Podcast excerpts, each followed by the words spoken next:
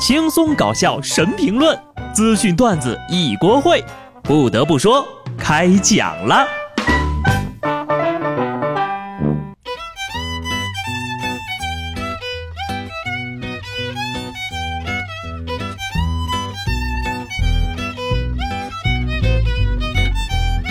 哈喽，听众朋友们，大家好，这里是有趣的。不得不说，我是机智的小布。我发现呢，花钱多并不代表自己是有钱人，只是敢花钱的穷人。其实真正的爱钱，把钱排在第一位的人并不多。有些人天天喊穷啊，一下班就开始放飞自我了，说到工作就愁眉苦脸。他们呢是喜欢懒，更远远胜过喜欢钱。就比如我吧，现在就懒得上班。话说下面这位姑娘是不是也懒得开车呀？上周贵阳一场科目二的考试，一位女学员开考之后呀，竟然直接坐上了副驾驶，还系上了安全带。懵了一会儿之后呀，她就发现不对劲儿呀，怎么没有方向盘呢？赶紧下车。幸运的是，当时女学员还没有刷身份证和点火，不影响当场考试。最后呢，科二也顺利通过了。走吧，师傅。哦，原来我不是来打车的呀。真是一个合格的副驾驶，开车之前呢，都要先感受一下副驾的舒适性。不如你顺便把乘车证也考了吧。要说这心理素质呀，也是真的好。要是我，肯定就过不了了。当年呢，我们驾校有棵树，我去了之后就没有了。这一届的驾校考生也太不让省心了。这届韩国高考呢，同样不让人省心。前天呢是韩国公布高考成绩的日子，然而提前三天就有三百多名考生提前查到了成绩单。韩媒体称呀，这是自1994年韩国实行高考制度以来首次高考成绩泄露事件，险些酿成了大祸，招致韩国社会的广泛批评。不就泄露一个分数吗？咋咋呼呼的，还以为是泄露考题了呢。话说，提前能够查到成绩，会有什么不良影响呀？不就是早点被你爸妈揍一顿吗？也就是提前悲伤了三天。不过其实也有好处啊，提前知道成绩呢，你就可以好好琢磨一下自己到底是想去哪个学校。同学们呢，有机会一定要去西安的学校看看。西安美术学院因为天气晴朗，很多学生呢就把被子放到拴马桩上晒。这个拴马桩呀，是过去的大户人家拴系骡马的条石，被称为。庄户人家的华表，西安美院就有两万多根儿。这要是搁在别的地方，拴马桩都是放在玻璃柜里供人观赏的。既然有两万多根儿，那闲着也是闲着，不如……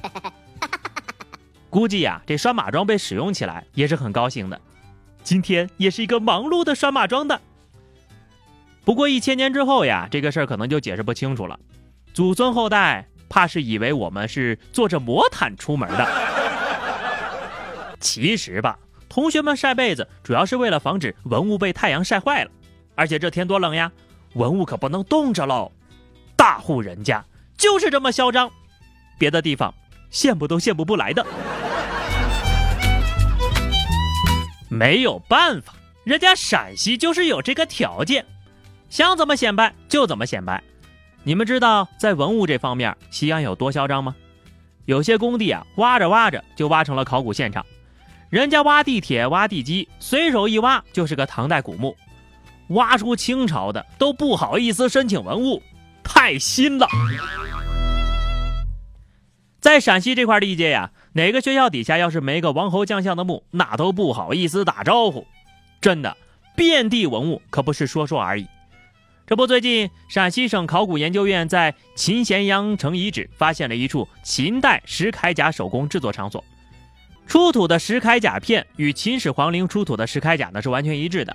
另外呢，还发现了磨石、铁钻、铜条等制作铠甲片的生产工具，就表明呀，这里呢是给秦始皇陵提供石铠甲的制作场所。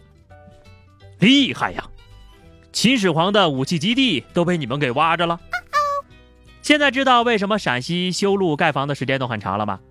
每挖一处就是大型考古现场，建个厂没挖几天，好家伙，一个皇室墓停工了；修个地铁没挖几天，好家伙，一个贵族墓停工了；盖个楼没挖几天，好家伙，一个大臣墓。得嘞，慢慢整吧。下面又到了沙雕出没的时间了，不是我爱讲，而是今年快结束了，再不讲讲呀，他们就要错过参赛了。重庆的杨某呢，是一名涉黑网逃，具有超强的反侦查能力，警方曾一度对他的踪迹无处可寻。最近呢，这个民警办案的时候就发现杨某倒的垃圾里有猫砂，于是男子四十岁和家里养猫，成为民警调查走访的重要筛查点。警方很快就锁定了嫌疑人的藏身点，被抓的时候呀。正在撸猫呢，啊，这就是黑猫警长。三年之后又三年，三年之后又三年，这都快十年了，大哥，我都忘了自己是个警猫了。喵。生活不易，猫咪叹气。其实嫌疑人当时是能跑的，但是猫猫呢正在腿上打呼噜，能怎么办呢？只能乖乖的等待被抓了。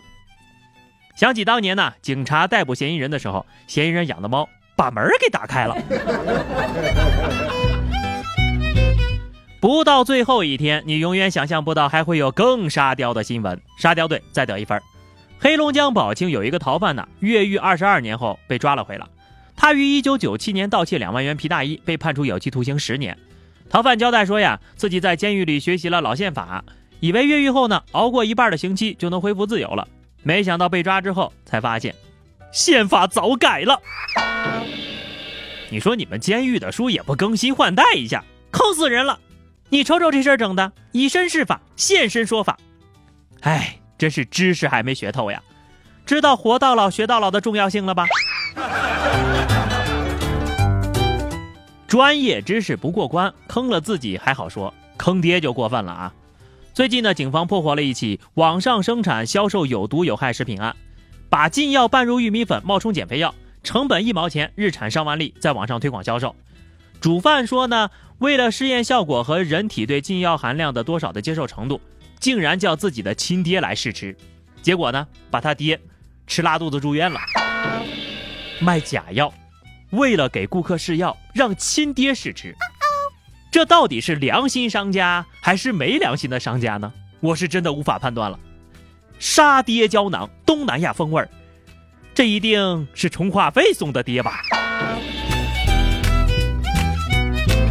冬天到了啊，一年一度有关暖气的讨论大会又要开始了。